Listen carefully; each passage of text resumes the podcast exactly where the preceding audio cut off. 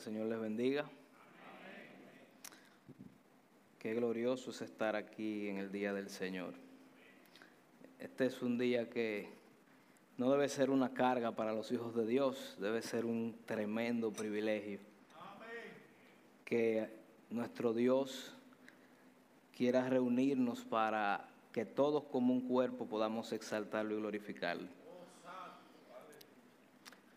Bien, ya oraron por mí y no es para invalidar la oración de la hermana, pero yo también quiero orar. Eso es una manera como de uno calmar los nervios antes de comenzar.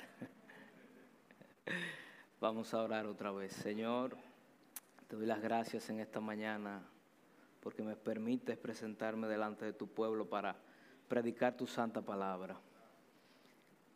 Qué gracia muestra, Señor, al poner hombres pecadores como yo, de labios inmundos, a predicar tu santa, bendita y gloriosa palabra, Señor. Qué gracia muestras. Gracias por los méritos de Cristo. Y gracias a los méritos de Cristo es que puedo pararme aquí. Porque separado de ti nada absolutamente nada puedo ni quiero hacer tampoco, Señor. Así que te pido que mires los corazones de tu pueblo en esta mañana para que tu palabra pueda ministrar y transformar las vidas de todos nosotros. Tu palabra tiene el poder para eso y mucho más. En el nombre de Jesús. Amén. Bien, hemos estado hablando de la oración, eh, una serie de prédicas sobre este tema tan necesario. Y hasta ahora hemos visto el cómo orar, es decir, eh, de qué forma debemos orar y en palabras y la enseñanza de Jesús es que no debemos orar hipócritamente, sino sinceramente. También veíamos que no debemos orar de manera irreflexiva o haciendo vanas repeticiones como para informar a Dios de la situación, sino que debemos orar con humildad, sabiendo que Dios conoce todas nuestras necesidades y ha de suplirlas. También, ¿qué más hemos visto? ¿Qué orar? O no hemos terminado de verlo, lo vamos a terminar de ver hoy. Pero eh, esta pregunta, ¿qué orar? Es decir, ¿cuál debe ser el contenido?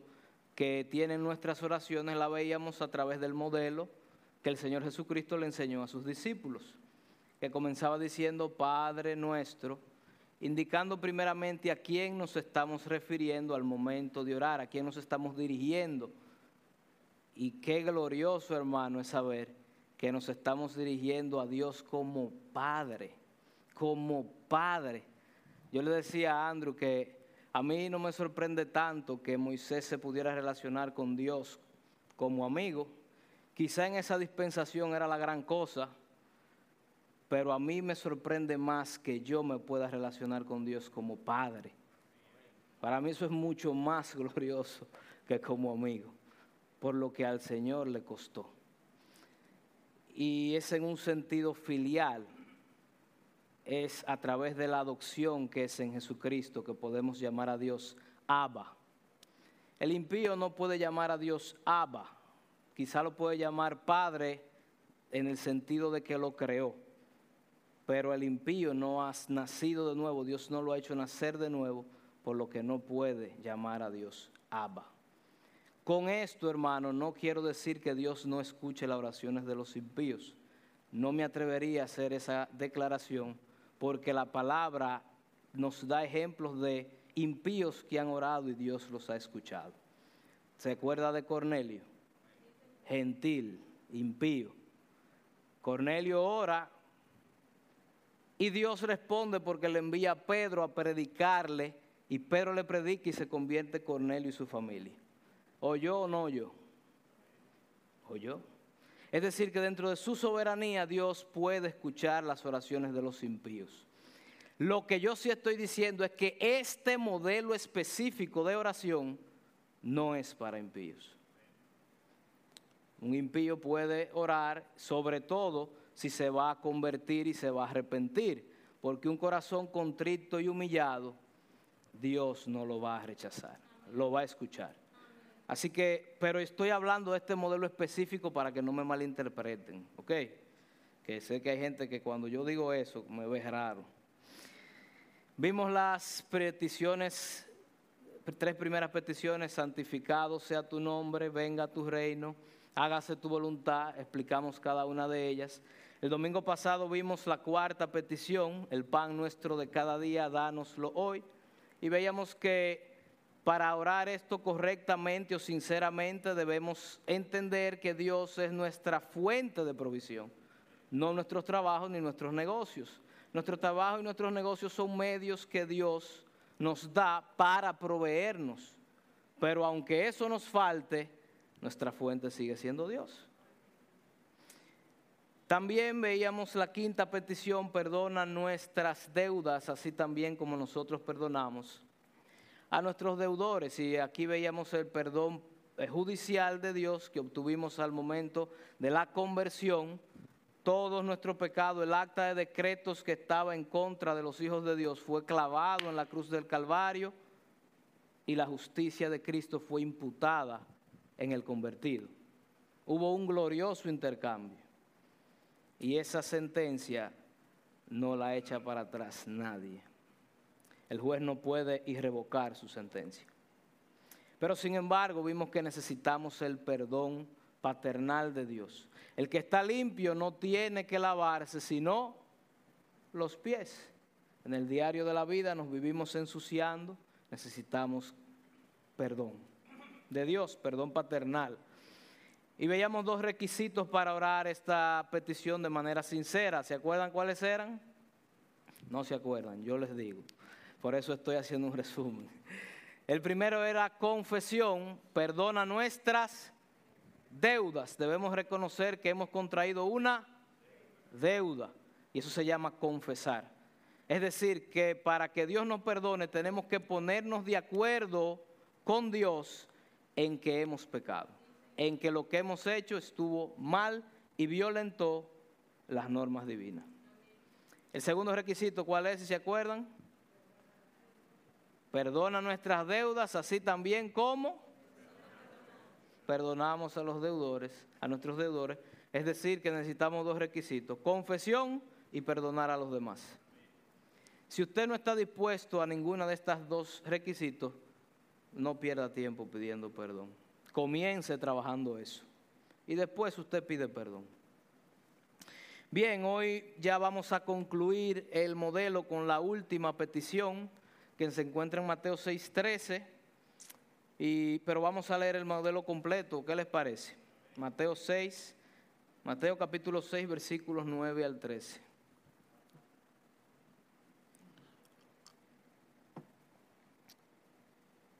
Vosotros pues oraréis así.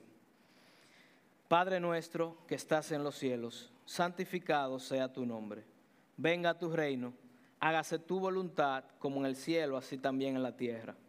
El pan nuestro de cada día, dánoslo hoy.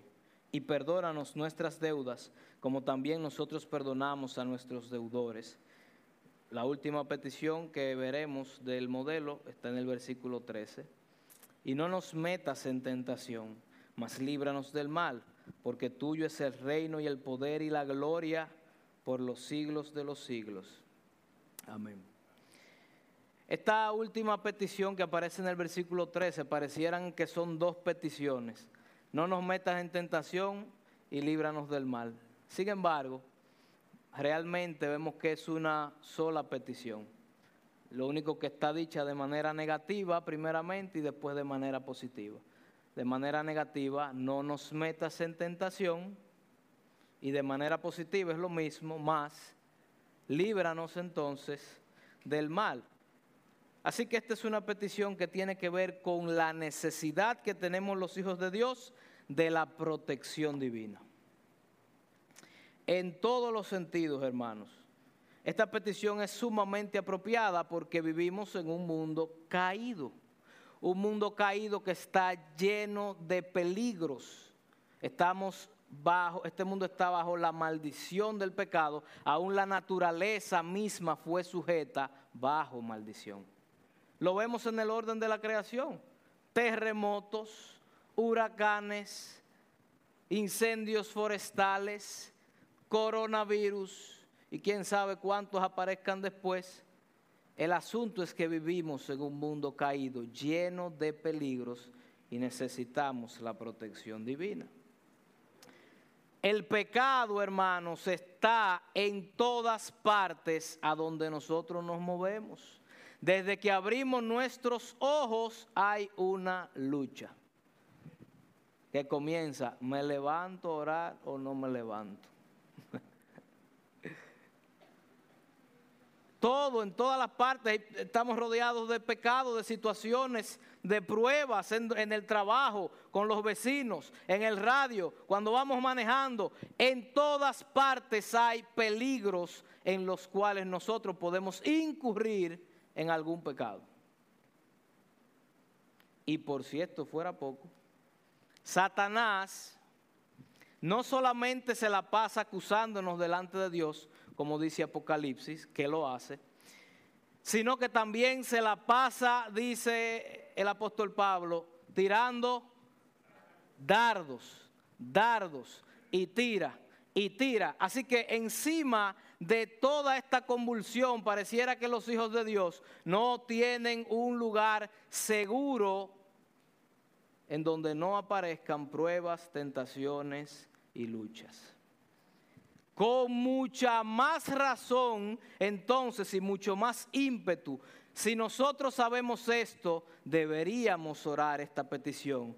No nos metas en tentación, líbranos del mal. ¿O usted cree que usted está seguro y no hay pecado donde usted va? Porque donde sea que yo me muevo, hermano, yo veo situaciones pecaminosas.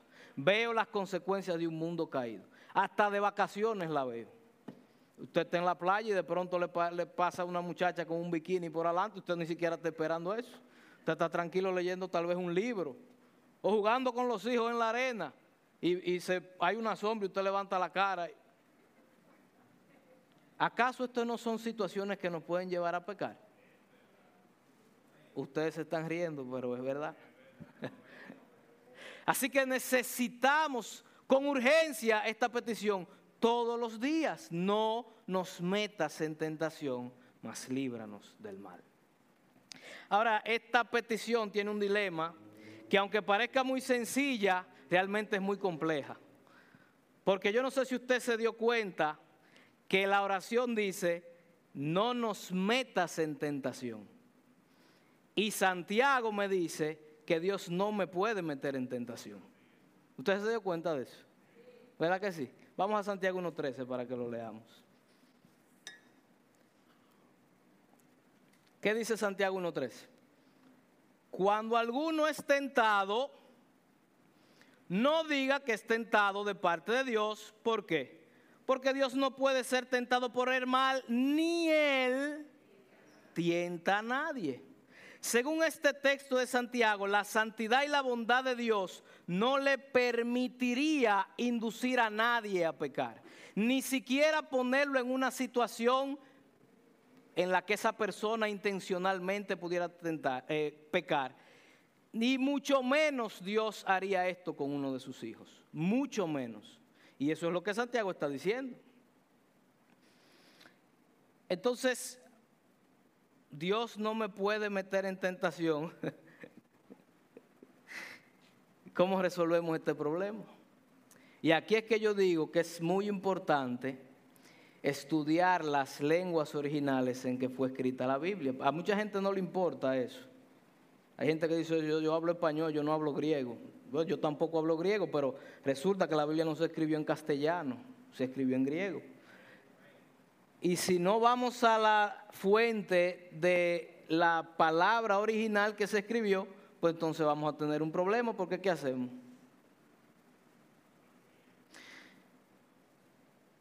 Así que esta palabra en el texto original que Santiago menciona es peirasmos.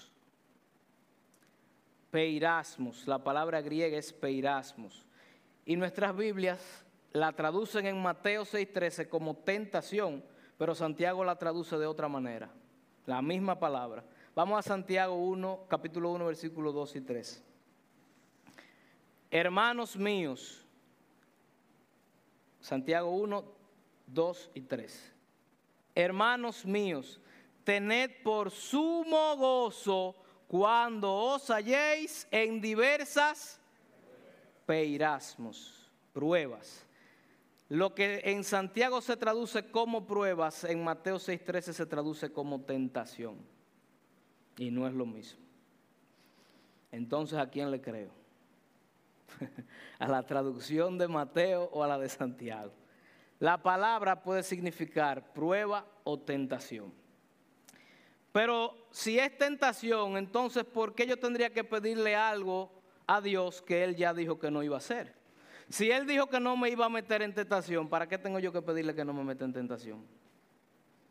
Pero también aquí tenemos otro conflicto, porque Santiago me dice que tenga por sumo gozo cuando estemos en diversas pruebas.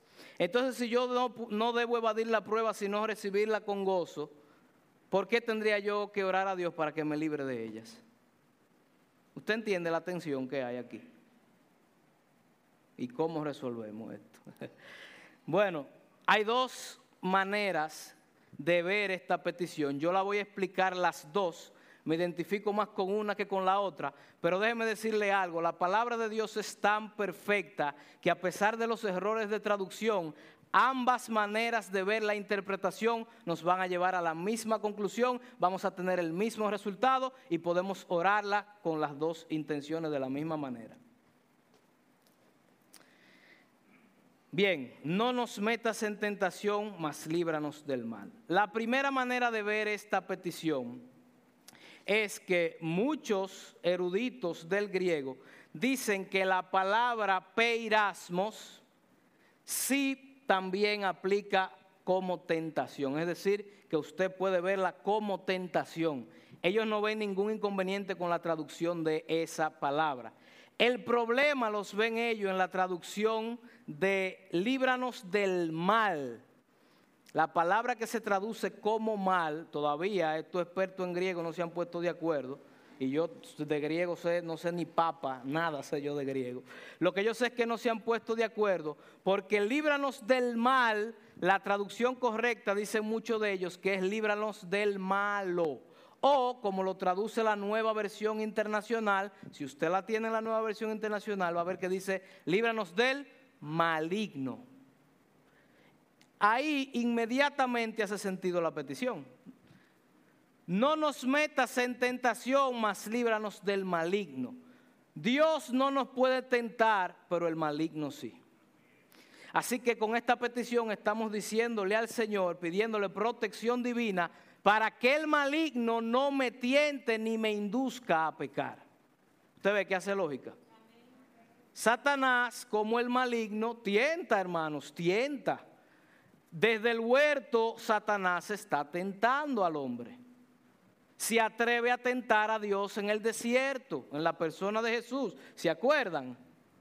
Así que Satanás sí tienta y Satanás nos tienta. Y esta petición se puede ver correctamente si pedimos, Señor, como hijo tuyo que soy, aborrezco el pecado, no quiero caer en pecado, no quiero cometer pecado. Líbrame de que Satanás me tiente y me induzca a cometer algún pecado. Protégeme de las tentaciones del maligno, Señor. Está correcta la, la oración y estaría correcta también la interpretación. Sin embargo, yo estoy más de acuerdo con el otro eh, con la otra forma de interpretar esta petición. ¿Y cuál es esa forma? Esa forma nos enseña a ver, primero, que Jesús en esta petición no está lidiando con lógica ni con teología. Jesús está lidiando con la debilidad de la naturaleza humana. Por eso es que estamos pidiendo que nos libren la debilidad de la naturaleza humana frente al pecado. Eso es lo que Jesús está viendo al, hacer esta petición. Todos los hijos de Dios, hermanos, deberíamos desear evitar el pecado. Si usted anhela o le gusta pecar, usted tiene que hacerse una revisión profunda, porque un verdadero hijo de Dios que Dios ha engendrado aborrece el pecado y quiere evitar el pecado a toda costa. Así debe ser. Así que esta petición es una expresión de los hijos de Dios que desprecian y temen tanto al pecado que quieren evitar cualquier manera que pudieran caer en él. Así que de esta manera los hijos de Dios preferimos evadir el pecado antes que tener que enfrentarlo. Preferimos evadir el pecado antes que enfrentarlo. ¿Y por qué? Porque nosotros no confiamos en que nosotros tenemos suficiente fuerza para no pecar. No debemos confiar en nuestra carne. No, no. Yo prefiero evadirlo. Si por ahí yo veo que hay pecado, yo tengo que coger por aquí, no por ahí. Así que desde esta perspectiva, que es la que a mí me parece más correcta, la palabra peirasmos debe ser traducida como prueba, no como tentación. ¿Por qué? Porque la raíz de la palabra peirasmos es neutra, ni buena ni mala.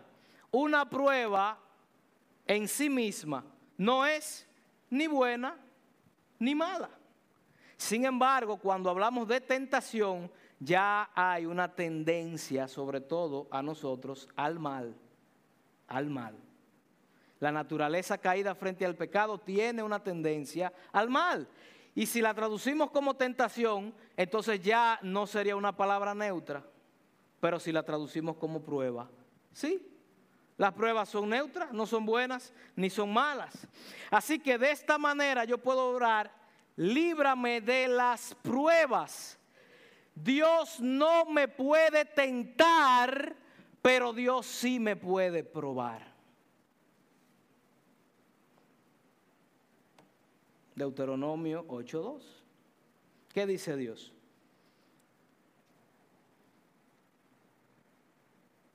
Deuteronomio 8.2 dice, y te acordarás de todo el camino por donde te ha traído Jehová tu Dios estos 40 años en el desierto para afligirte, para... Dios no me va a tentar, pero Dios sí me va a probar. Así que esta petición adquiere un significado correcto también. ¿O no? Claro que sí. ¿Y para qué nos prueba? Bueno, para lo mismo que probó a Israel, para saber lo que había en tu corazón, si habías de guardar o no sus mandamientos. Aquí también vemos algo paradójico con Santiago, porque él nos dice que tengamos por sumo gozo cuando nos enfrentemos a diversas pruebas. Y Santiago capítulo 1, versículo 2 al 4 nos dice, ¿por qué? Nos dice, sabiendo que la prueba de vuestra fe produce qué? Paciencia, mas tenga la paciencia su obra completa. ¿Para qué son las pruebas? Para que seáis perfectos y cabales sin que os falte cosa alguna. Así que aquí vemos que las pruebas son necesarias porque las pruebas son medios que Dios usa para formar el carácter de Cristo en nosotros. Las pruebas son medios que Dios usa para nuestra santificación. El carácter del cristiano es forjado a la imagen de Cristo a través de pruebas, pruebas. Así que, sin embargo, esta petición nos deja ver que los hijos de Dios no debemos tener deseos de ponernos en una posición donde una prueba pueda llevarnos a pecar. Por un lado, no queremos ser probados para no pecar, pero por otro, aceptamos las pruebas como un medio de crecer en santidad y temor a Dios. O dicho de otra manera, aunque sabemos que las pruebas son necesarias, realmente quisiéramos evitar ser probados porque no confiamos en nuestra carne. Y sabemos sobre todo que el pecado que está en nosotros y ha sido destronado no está roncando, no está durmiendo. El pecado remanente está activo con toda su maldad. El pecado remanente está activo como una bomba, esperando ser detonado. Así que le decimos al Señor, Señor, líbranos de meternos en pruebas en las cuales nosotros podríamos cometer pecados. Líbranos de meternos en prueba. ¿Por qué? Porque esa prueba, nuestra propia concupiscencia, la puede convertir en una tentación en la cual nosotros podemos caer y no confiamos en nuestra carne. Así que mejor ni nos metas en prueba. Por un lado. Pero si llegan, hermano, téngala por sumo gozo. Hay una tensión. Y déjeme decirle algo, aunque le pidamos al Señor que no nos meta en pruebas, el Señor nos va a meter. Porque es la única manera de formar el carácter de Cristo en nosotros.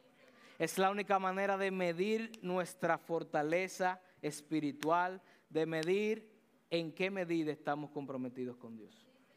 Él lo dice para probarte, para ver lo que había en tu corazón. Es para que tú te des cuenta de lo que hay en tu corazón y vuelvas a la petición anterior y digas, perdóname.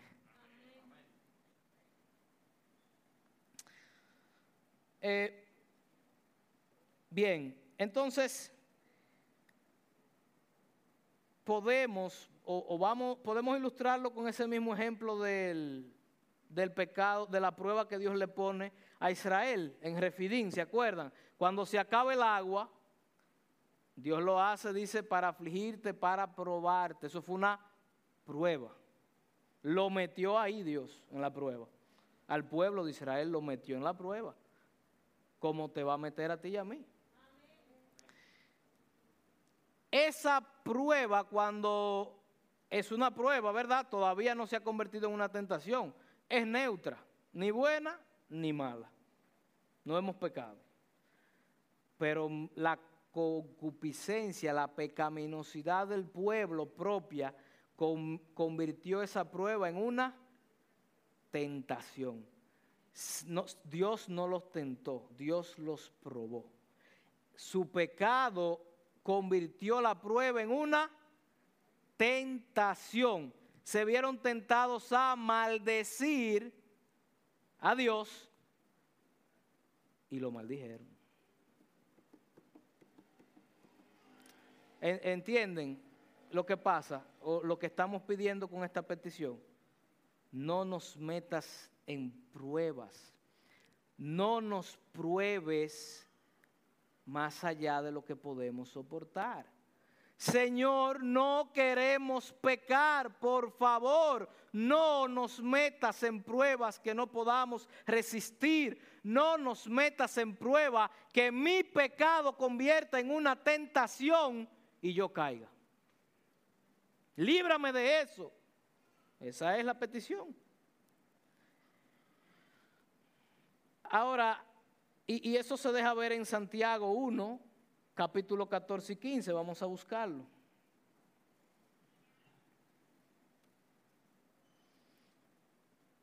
Y esto es lo que hace que esta petición sea tan necesaria, nuestra propensión hacia el pecado, hacia el mal. Entonces, como hijo de Dios no quiero pecar, ¿y a quién le pido la protección? Al único que puede librarme, a Dios. ¿Qué dice Santiago 1, 14 y 15? Sino que cada uno es tentado cuando de su propia concupiscencia, no, Dios no, cuando de tu propia concupiscencia es atraído y seducido. Entonces, la concupiscencia, después que ha concebido, da luz al pecado y el pecado, siendo consumado, da luz a la muerte. ¿Se da cuenta qué es lo que está pasando? ¿Y por qué tenemos que orar esta petición? Esto es una petición que dice, Padre, yo soy muy propenso a pecar contra ti. Yo reconozco mi debilidad. Cuídame, cuida mis ojos, cuida mis oídos, cuida mi boca, cuida mi caminar, cuida mis manos, cuida mis pasos. Protégeme en todo momento y en todo lugar de pecar contra ti, porque mi alma anhela agradarte. Es una súplica al Señor que le dice, no nos metas en algo que no podamos manejar, Señor. Es reclamar lo que dice Primera de Corintios 10:13. Usted puede reclamar eso porque Dios dice que, está ahí en su palabra, así que yo puedo orar ese versículo. No. 1 Corintios 10, 13, ¿qué dice? No os ha sobrevenido ninguna tentación que no sea humana, pero fiel es Dios que no dejará ser tentado más allá de lo que podáis resistir, sino que dará también juntamente con la tentación la salida para que podáis soportar. Es decirle a Dios, Señor, tú eres fiel para darme las fuerzas, para salir victorioso de las pruebas. Yo confío en que tú lo harás. Si usted tiene un corazón sincero que realmente aborrece el pecado, es eso. Si usted no tiene un corazón que todavía ama el pecado, yo le sugiero que comience convirtiéndose mejor antes de hacer esta petición. Porque si usted ama el pecado, usted no se ha convertido. Eso es imposible. Eso es imposible. Solo son los hijos de Dios los que andan en el Espíritu. Un hijo de Dios no puede amar el pecado, debe aborrecerlo.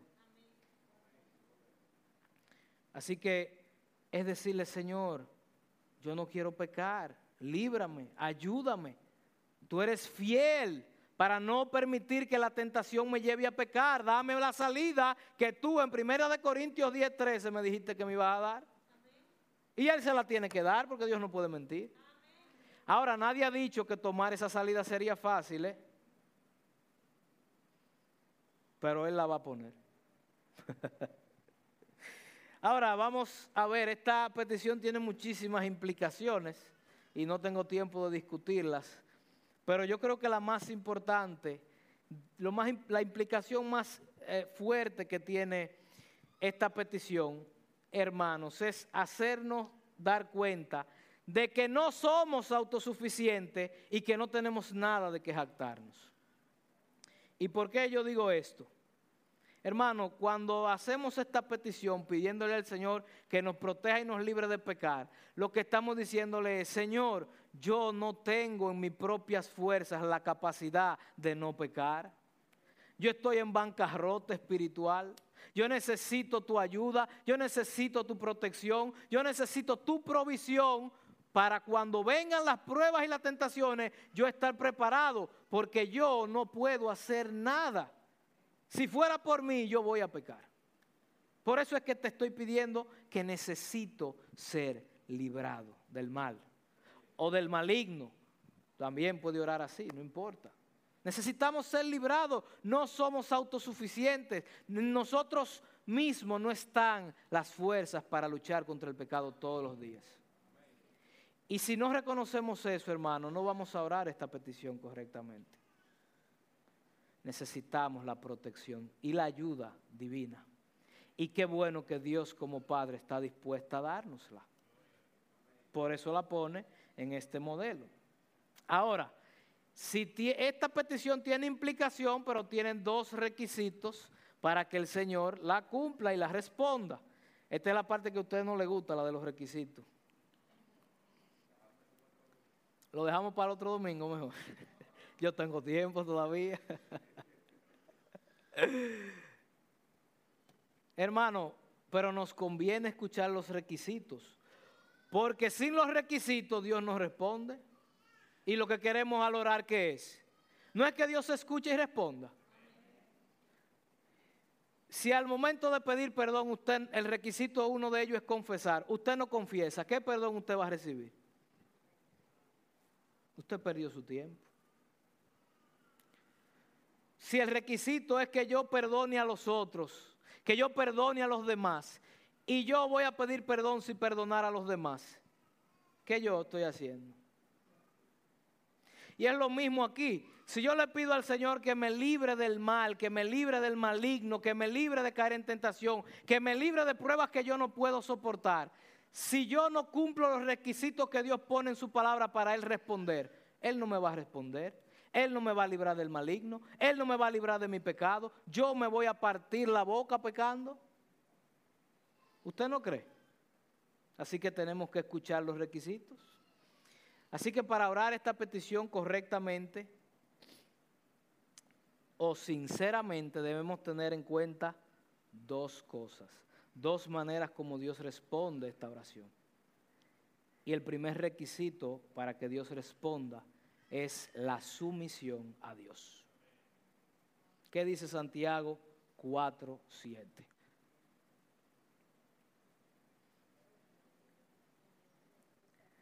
Santiago 4, 7 dice, someteos pues a Dios. Está el requisito. Si usted no está dispuesto a someterse a Dios, ni siquiera pide esta petición. ¿Usted cree que usted va a poder resistir al diablo si no se somete a Dios? Usted puede desgañotarse orando eso y si no está dispuesto a someterse a Dios, no va a resistir al maligno. Porque eso es lo que, eso es lo que ya Dios ha dicho. Ahora, si yo estoy dispuesto a someterme a Dios, yo puedo orar esta petición con la confianza y la seguridad de que cuando el maligno venga, yo voy a poder resistirlo y él va a tener que huir. Ah, pero si yo estoy dispuesto a someterme a Dios, porque si no, no. ¿Qué significa someterse a Dios? Porque esto es algo como que está muy aéreo, ¿verdad que sí? Para algunos, quizás no saben qué es someterse a Dios. Someterse a Dios es lo mismo que someterse a su palabra. Lo mismo. Salmo 119, 11 nos dice eso, por ejemplo. Vamos a buscar Salmo 119, 11. Dice, en mi corazón he guardado tus dichos yo me someto a la palabra de Dios y me estoy sometiendo a Dios. En mi corazón he guardado tus dichos, tus palabras, para no pecar cuando venga la tentación, no pecar, cuando venga el diablo, no pecar, cuando venga la prueba, no pecar. Yo tengo que orar, pero al mismo tiempo yo tengo que someterme a Dios. Esto no es que yo voy a orar y no me voy a someter a Dios, porque así no. Así no. Debo guardar sus palabras en mi corazón para someterme a Él y no pecar contra Él. Debo atesorar sus palabras. Esto nos hace ver que la oración no es algo pasivo, hermanos. La oración es algo activo, requiere que yo haga cosas para que Dios entonces responda. Muchas veces Dios no responde porque nosotros oramos de manera pasiva no nos metas en tentación, pero ni leemos la Biblia, ni atesoramos sus palabras, ni, hacemos nada, nada más decimos no nos metas en tentación. Eso es una oración hipócrita, eso es una oración irreflexiva y Dios no la va a escuchar. Y Dios no lo va a librar de la tentación. Usted va a caer en fornicación, va a caer en adulterio o va a caer en lo que sea que el diablo le ponga delante. Y después estamos llorando yo debo orar esta petición, líbrame de tentación y del mal, pero yo debo someterme a Dios. Eso, eso lo vemos a cada rato, hermano. Y, podemos poner muchísimos ejemplos. Eh, aquí está la joven cristiana, como siempre pasa, o casi siempre. Viene el joven que no es cristiano, la está enamorando. Esta joven cristiana ha atesorado en su corazón la palabra que dice, no os unáis en yugo desigual, que aunque es otro contexto, pero, pero se puede aplicar a eso también. Pero el asunto es que la joven ha guardado eso de no unirse en yugo desigual y ora al Señor por la protección divina para no caer en tentación, pero no se quiere someter a la palabra de Dios. No se quiere someter, entonces comienza a responder a los cortejos del muchacho y comienza a seguirle la corriente, a seguirle la corriente, a seguirle la corriente, pero orando no me haga caer en tentación y siguiéndole la corriente. ¿Para dónde va? A caer directo y en vivo. Ahí. Eso, no tiene otra, otra escapatoria. Puedo durar 24 horas por esa petición. Y si no se somete a Dios, va a caer en tentación. Ahora, por el contrario, si esta joven, la misma joven, está este joven inconverso enamorándola, y esta joven realmente no quiere pecar contra Dios, ora esta petición y le dice al Señor que la libre de pruebas que ella pueda soportar y evade a este muchacho sometiéndose a la palabra de Dios, entonces Dios va a responder. Podemos poner muchísimos otros ejemplos, pero creo que ese es suficiente. Eh, ¿Se entiende, verdad? ¿Y cuál es el otro requisito? Usted sabe cuál es el otro requisito. Es mejor que digan aquí, corrió. El otro requisito para que Dios responda es huir. ¿Huir? Someteos a Dios, resistid al diablo y huirá de vosotros. Pero en otra parte Pablo dice, huid de la fornicación, huid de la idolatría, huid. Cuando la prueba se convierte en tentación y usted ve que la salida es correr, corra. corra porque esa es una manera de Dios librarlo. José, no yo, el de la Biblia, cuando estaba en la casa de Potifar, Dios permitió esa prueba, ¿sí o no? Dios no impidió que esa mujer lo tentara, lo, lo, lo engatusara, vamos a decir. Dios no, lo, Dios no lo prohibió. Dios permitió la prueba en la vida de José. Entre tantas permitió esa. Ahora esa prueba la propia concupiscencia de José la, pudo convertir o la convirtió en una tentación. y cuando estaban ahí, que la mujer comienza a engatusarlo y a Cari a pasarle la mano, se queda con la ropa en la mano. José sale corriendo. Corrió. Esa fue la manera que Dios usó para librar a José de caer en adulterio. Si usted no está dispuesto a correr, fanático, no ore esa petición tampoco. Porque cuando hay que correr, hay que correr, hermano. Y hay que correr muchas veces. hermano, esta petición debemos hacerla de manera sincera. Debemos ser brutalmente honestos con Dios, hermano. Si nosotros realmente el deseo de nuestro corazón es caer en adulterio, caer en fornicación, o que una, estamos viendo a otra mujer que no, que no es nuestra esposa con otros ojos, nosotros no, no, debemos comenzar diciéndole al Señor que nos libre, nosotros debemos comenzar tratando un pecado de lujuria y de lascivia en nosotros primero. Y dígale al Señor la verdad, dígale Señor, si esa mujer sigue yo voy a pecar. Porque yo tengo un problema de lujuria, yo tengo un problema de lascivia, yo necesito que tú me ayudes, yo necesito que tú me ayudes a evadir a esa mujer o a esa persona o esta situación. Si vienen y me proponen negocio que, que tengo que evadir impuestos, yo que estoy falta de dinero, yo me voy a ir de boca, yo no voy a correr. Ayúdame primero a trabajar mi corazón para hacer esta petición con conciencia. Pero no venga a decirle a Dios que lo libre cuando usted está loco por caer.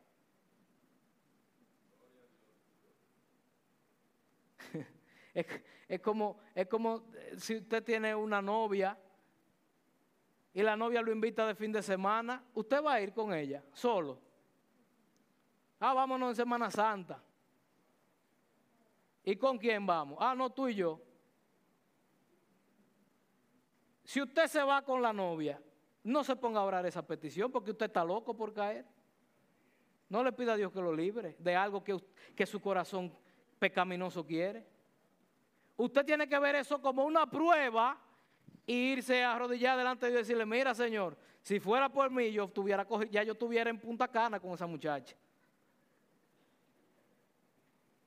Pero yo no quiero pecar contra ti. Dame una salida. Dame una salida. Y tal vez se enferme y no pueda ir.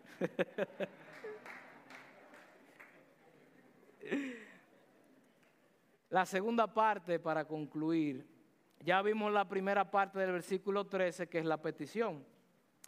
Ahora la segunda parte es importante, vamos a ver cuál es la segunda parte. Vamos a volver a Mateo 6:13. Y no nos metas en tentación, más líbranos del mal, ¿por qué? Porque tuyo es el reino y el poder y la gloria por todos los siglos. Amén. Esta parte, esta parte B del versículo 13, no aparece en los escritos más antiguos de la Biblia. Esta parte fue agregada después y gloria a Dios que la agregaron. Porque esta conclusión complementa perfectamente, no solo con la última petición, sino con el modelo completo. Y nos hace ver que debemos agregar un elemento más al momento de orar. Debemos orar sinceramente, dijimos, ¿verdad que sí? Debemos orar con humildad pero esta parte nos hace ver que debemos orar con fe, sabiendo que Dios puede, quiere y va a responder mi oración. Porque, ¿cómo podemos estar seguros que Dios va a responder? ¿Cómo podemos estar seguros que Dios nos puede librar del mal o del maligno y protegernos? Ah, porque tuyo es el reino porque tuyo es el reino. Dios es el rey del reino. Él ha inaugurado su reino en la vida de cada uno de sus hijos, de manera que Él reina en la vida de cada uno de sus hijos. Él es quien reina. El pecado era el que reinaba. El pecado fue destronado y se puso a reinar el rey. Todavía quedan áreas de resistencia contra el reinado del rey. Sí, pero el rey sigue reinando. Así que de él es el reino. El rey no tiene toda autoridad en su reino. Pero claro que sí, la tiene. El rey tiene autoridad de reinar en su reino. Él tiene toda autoridad de establecer su reino. Así que cuando estamos orando a Dios, y pidiéndole que nos libre del mal, le estamos diciendo, Señor, tú reinas en mi vida, tú tienes autoridad en mi vida de hacer lo que tú necesites hacer para librarme del pecado. Yo te estoy autorizando. Y ahí Dios va a usar diferentes métodos para que usted pueda evadir el pecado. Uno de ellos es la disciplina. Pero Él es el rey, tuyo es el reino, tuya es mi vida, tú gobiernas, tú dominas. Yo puedo pedirte que me libre de la tentación, porque en mi vida no reina el maligno, reinas tú. Pero esta misma petición, esta misma conclusión no solamente aplica para la última petición, sino para todas. Cuando le decimos, venga tu reino, ¿de quién es el reino? ¿Quién puede hacer que el reino crezca, se esparza? Dios. ¿Quién puede hacer que su justicia crezca en la tierra? El rey del reino, que él, ha inaugurado ya. ¿Quién puede consumar el reino? ¿Quién puede volver con poder y gloria a reinar? El rey. El rey. Entonces yo puedo hacer todas estas peticiones. ¿Por qué? Porque tuyo es el reino.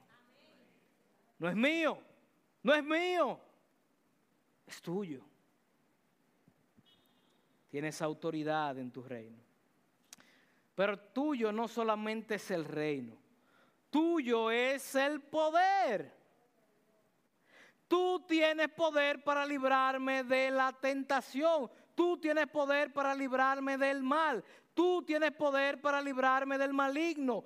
Tú tienes poder para hacer que yo pueda soportar la tentación y salir victorioso. Tú tienes todo el poder.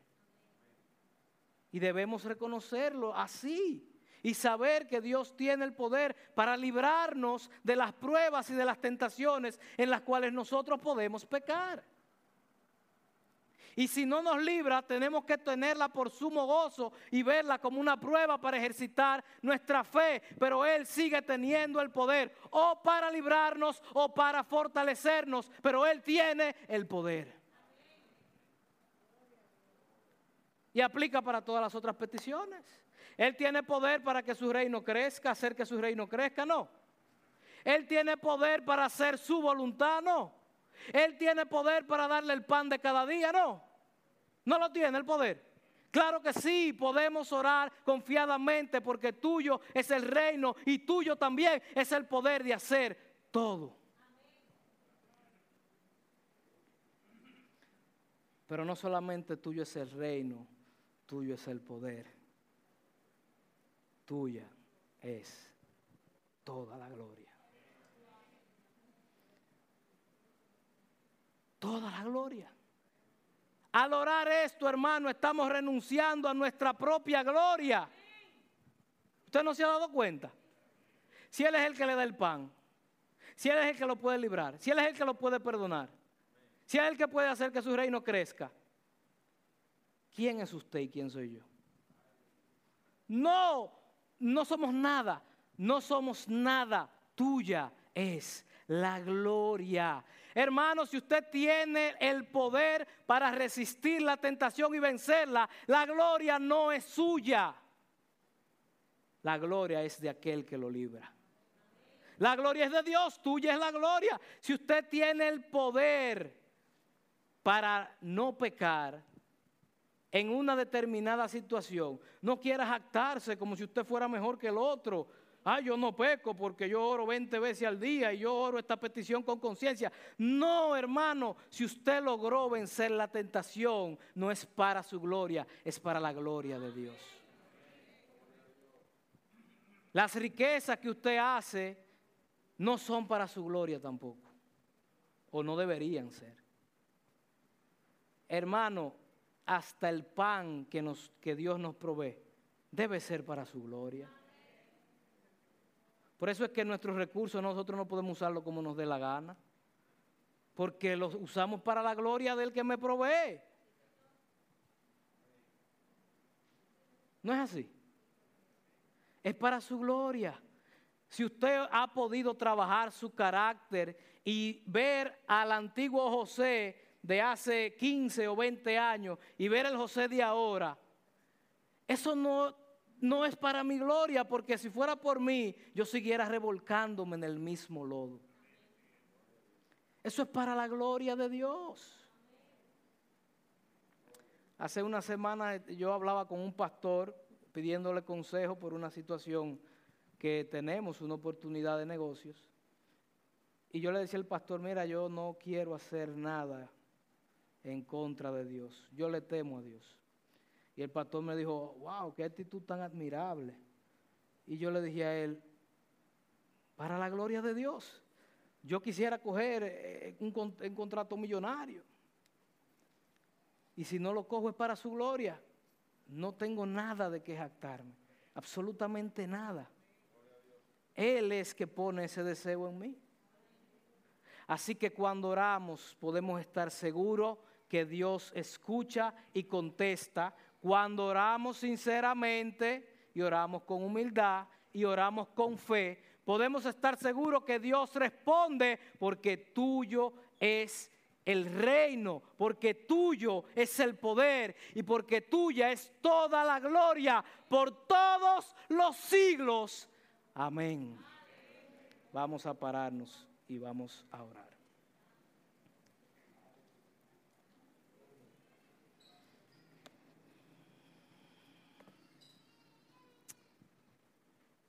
Padre, te damos las gracias en esta mañana. Gracias por tu palabra gloriosa que ha sido expuesta, Señor. Gracias porque tú nos has dejado este modelo de oración, porque tú nos has enseñado a orar. Y esto demuestra tu gran amor para con nosotros. Tú, tú nos has enseñado la manera correcta de tener comunión contigo, porque tú quieres que oremos y tú quieres escuchar nuestras oraciones.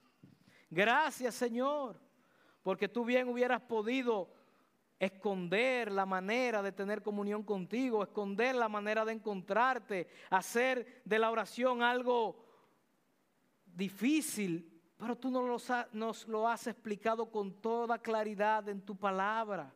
Gracias Señor, qué tremendo privilegio que podemos entrar al trono de la gracia por medio de la oración. Podemos entrar con la confianza, podemos entrar como hijos, podemos abrir la puerta e ir a presentarnos delante de ti. No somos siervos, no tenemos que anunciarnos, tenemos la confianza completa y toda la certidumbre de que podemos entrar directamente a tu presencia. Porque somos hijos, porque la justicia de Cristo nos cubre porque hemos sido adoptados en el Hijo, podemos hacerlo, Señor. Qué tremendo y glorioso privilegio tenemos como hijos tuyos, Señor. Padre, gracias porque sabemos que tú escuchas y respondes nuestras oraciones, Señor. Gracias porque tú estás más interesado que yo en que yo ore, Padre. Gracias porque tú has mostrado el interés que tienes de que yo me acerque a ti. Al darme a tu hijo, me, has dicho que quieres tener una relación personal conmigo, que quieres tener intimidad conmigo, que quieres que yo, que quieres entrar y cenar conmigo, Señor. Gracias. Gracias. Gracias porque tenemos la oportunidad de llamarte Padre Gracias porque tenemos la oportunidad de tener peticiones delante de ti. Gracias porque tenemos la oportunidad de pedirte perdón todos los días. Gracias porque tenemos la oportunidad de pedirte que nos libres de pecar contra ti. Que nos libres de cosas que no podemos manejar. Gracias. Gracias. Gracias por enseñarnos a orar. Te pedimos, Señor, que tú nos ayudes a aplicar este modelo de oración en nuestras oraciones personales, Señor y a orar como tú nos has enseñado.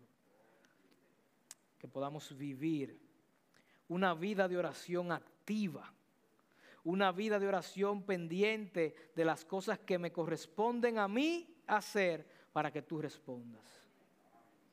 Y te doy las gracias porque aún las fuerzas para yo cumplir con estos requisitos me lo das tú también, Señor. Porque tuyo es el reino, tuyo es el poder y tuya es toda la gloria por todos los siglos. Amén y amén.